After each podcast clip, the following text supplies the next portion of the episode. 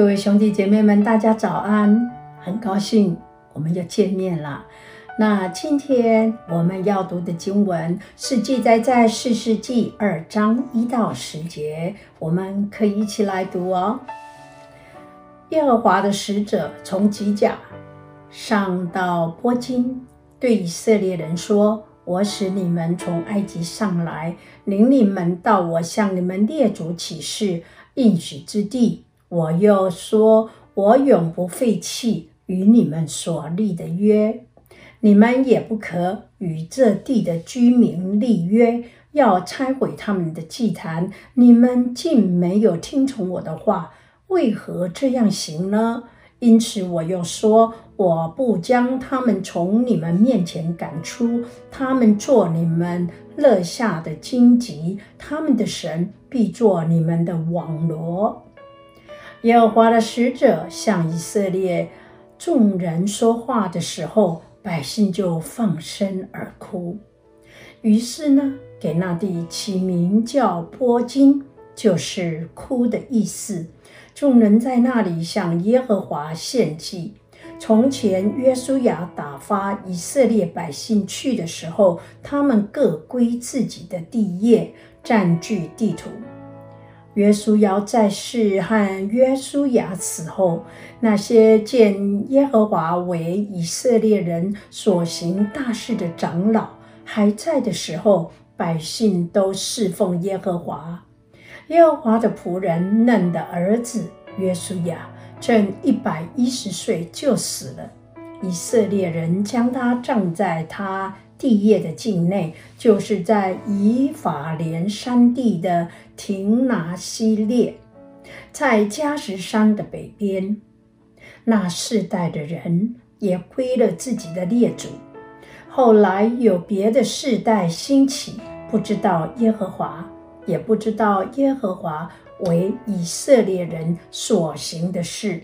以上是神的话。我们看到四世纪。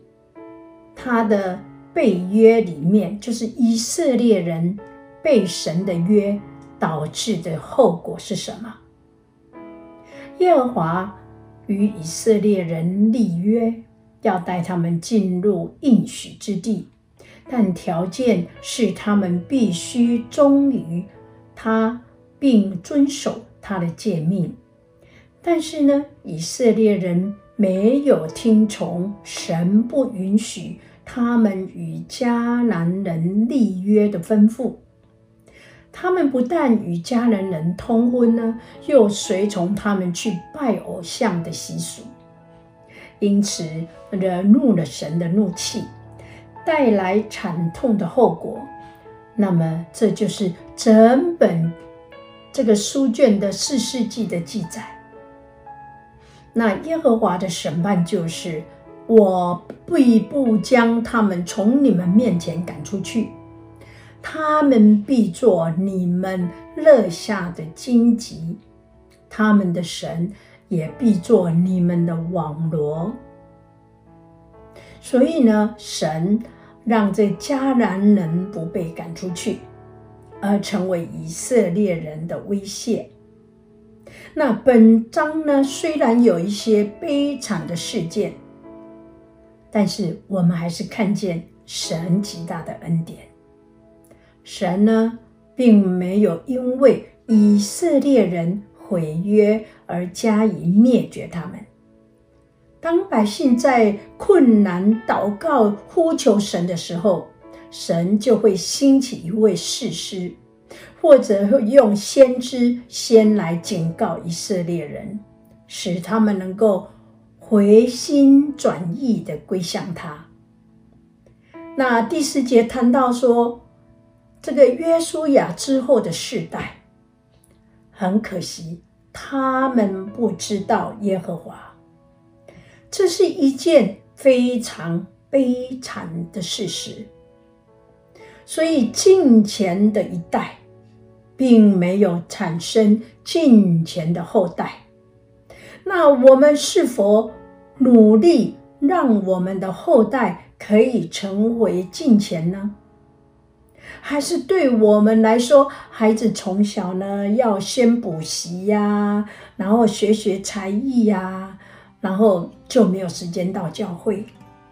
那长大了呢，父母又认为，哎呀，工作啊，事业啊，比信仰更重要。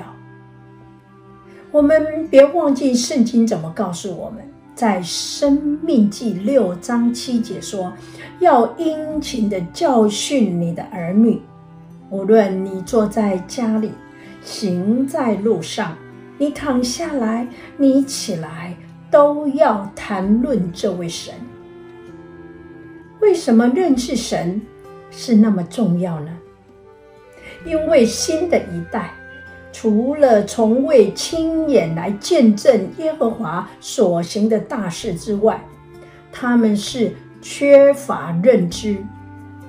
那也有可能呢，和上一代并没有将耶和华神的作为告诉他们。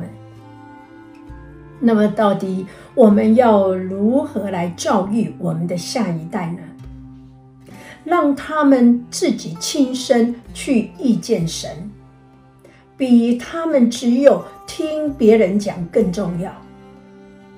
在约翰福音十七章第三节说：“认识你是独一的真神，并且认识你所差来的耶稣基督，这就是永生，也就是认识耶稣。”就是永生，是为什么认识神那么重要？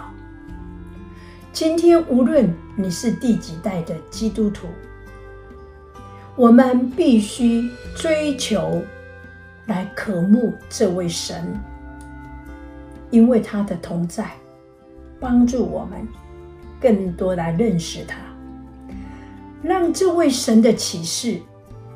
他自己借着神的大能大力，在我们当中显出主的圣灵的同在，因为主的灵住在我们的里面，可以动善工。是的，只有个人的经历上去经历神，带儿女们去经历神，所以认识神的同在和他的慈爱才是生命。你要吗？渴慕的，跟我一起来祷告吧。天上的父，我们来到你施恩的宝座前，主，我们相信，因为神，你就住在我们的里面。我们要渴慕你，我们要常常向主说话，让神的灵来引导我们前面走的道路，我们就可以经历这位神是。奇妙的测试是永在的神，哈利路亚，哈利路亚！求神的灵，你祝福我们每一个人，叫我们的心都归向你，叫我们的后代，我们的千千万万代都要来认识这位独一的真神耶稣基督。感谢主的恩典，奉耶稣基督宝贵的圣名来祷告。阿门，哈利路亚，感谢主。